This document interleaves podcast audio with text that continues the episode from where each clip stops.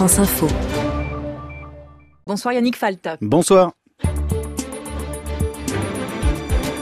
Pour l'édito politique du 17-20 de France Info, la France en première ligne aux côtés de l'Allemagne depuis dimanche, depuis ce non massif au référendum grec. François Hollande notamment est omniprésent. Oui, rencontre avec Angela Merkel hier, suivie d'une allocution commune à l'Elysée, sommet de la zone euro ce soir à Bruxelles, précédé d'un entretien à trois, Hollande-Merkel-Tsipras.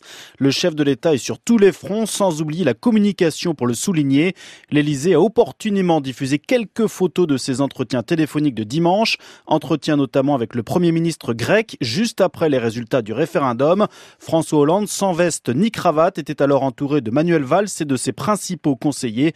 Des caméras ont également pu faire un tour de table des discussions avec la chancelière allemande hier. Bref, si François Hollande occupe la scène, l'Elysée soigne aussi la mise en scène. L'Elysée qui souligne l'action du président pour résoudre le dossier grec. Pas un rôle de simple facilitateur entre Athènes et Bruxelles, d'après l'entourage du chef de l'État. Un rôle de moteur de l'Europe. Plutôt, le moment est important. Le président a décidé de mouiller la chemise, explique un conseiller visiblement satisfait des résultats. Il a obtenu d'Angela Merkel qu'elle vienne hier à l'Elysée. Il a convaincu ses partenaires d'organiser un sommet de la zone euro ce soir. Bref, il a su recréer les conditions du dialogue alors que l'humeur était plutôt à la rupture dimanche soir à la sortie de la Grèce de la zone euro. Une lecture qui, en revanche, ne convainc pas l'opposition. Hein. Le chef de l'État est à la remorque de l'Allemagne. On est loin du couple Mercosi, assure ses détracteurs. Mais la droite n'a pas le monopole de la critique. La gauche de la gauche reprend des couleurs. Elle réclame à nouveau une réorientation de la politique économique européenne, une Europe moins libérale, plus solidaire, demande des communistes, des écologistes, mais aussi des frondeurs qui souhaiteraient un nouveau débat franco-français sur les choix du gouvernement.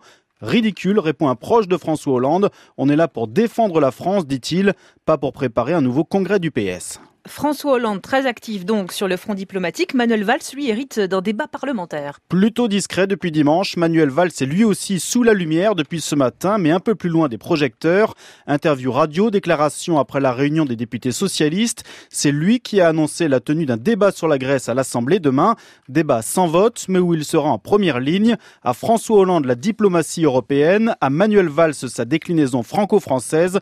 La répartition des rôles classiques entre un président et son premier ministre mais il s'agit de montrer que tout l'exécutif prend la crise grecque très au sérieux, car l'enjeu est double pour le gouvernement, diplomatique et économique bien sûr, en cas de sortie de la Grèce de la zone euro, politique aussi avec la crainte de raviver les blessures de 2005 après le non à la Constitution européenne, celle d'un pays profondément divisé entre europhiles et eurosceptiques. L'édito politique du 17-20 signé Yannick Falt à retrouver en vidéo et en intégralité sur franceinfo.fr.